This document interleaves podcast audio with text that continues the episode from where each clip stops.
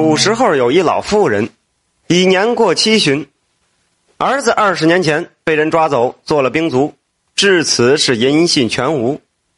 老伴儿呢又死得早，独自一人过活，过得很是拮据。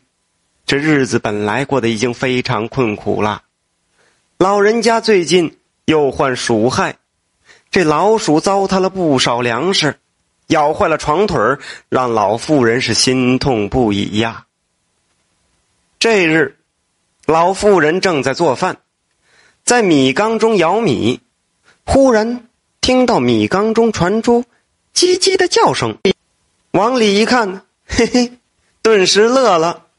只见米缸中有一只小耗子，应该是啊，进到米缸去偷米吃，吃完却出不来了，正扒着缸壁，瞪着俩小眼往外瞅呢。活该！让你糟践粮食，还咬坏我的床腿儿。老妇人对着小耗子说道：“小耗子瞪着小眼睛瞅着老妇人，瑟瑟发抖，显得很害怕。看到这小东西可怜兮兮的眼神儿，这老妇人又有些不忍心杀他了。哎，罢了，你也只是为了填饱肚子。这屋里呀，就我自己。”连个串门的都没有，死气沉沉的。你在这儿，也算给我做个伴儿。不过你以后可不能再乱咬东西了，咬坏了老婆子，我可没钱买。听到没有啊？那小耗子似乎听懂了，竟然不停的点点头。行了，行了啊，别点头了，我这就把你放出来。老妇人将小耗子拿出来，放到了地上。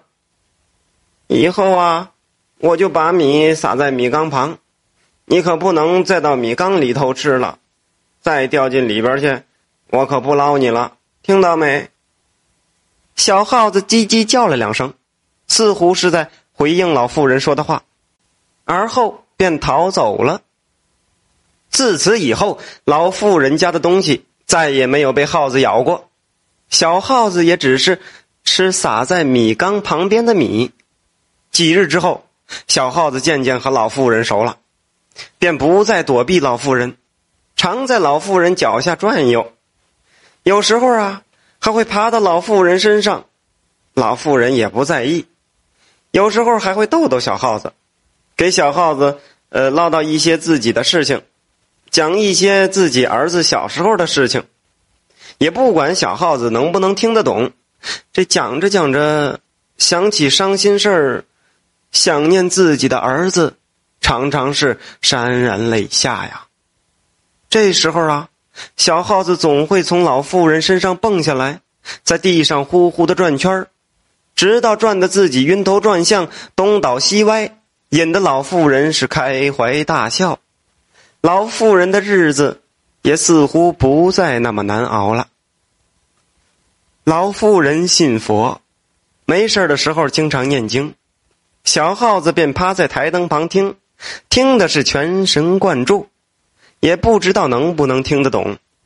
老妇人看到小耗子认真的模样，总会哑然失笑。一只小耗子，竟然还信了佛。日子就这么一天天过去了，一晃便是五年。小耗子在这五年里是越长越大，最后竟然跟个黄鼠狼一般大小。老鼠的寿命不过两三年之间，而这只小耗子却丝毫不显老态，每天仍是活蹦乱跳的。老妇人经常笑着说：“哼，这小耗子成精了。”随着时间的推移，老妇人的身体越来越差，身子越发佝偻，腿脚也越来越不灵便了，行动不便。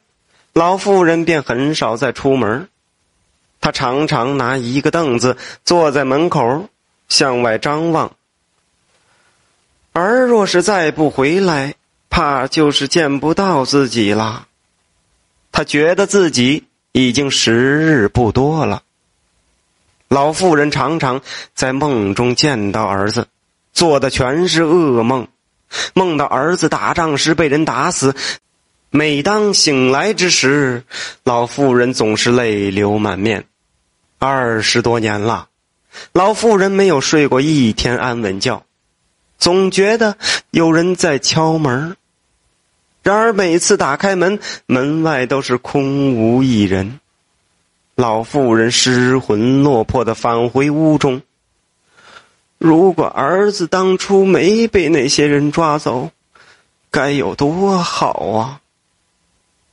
半年之后，老妇人抑郁成疾，终于病倒了。小耗子静静趴在老妇人床上，也不乱跑乱跳了。他望着老妇人，眼中全是悲伤。唉，我快不行了，也不能再照顾你了。缸里有米，你自己呀，去吃吧。老妇人躺在床上，伸出手摸了摸小耗子，说道：“小耗子没去吃米，他安静的守护着老妇人。”夜里，老妇人又做噩梦了，她梦到儿子被人砍成了两半她坐起身来，嚎啕大哭。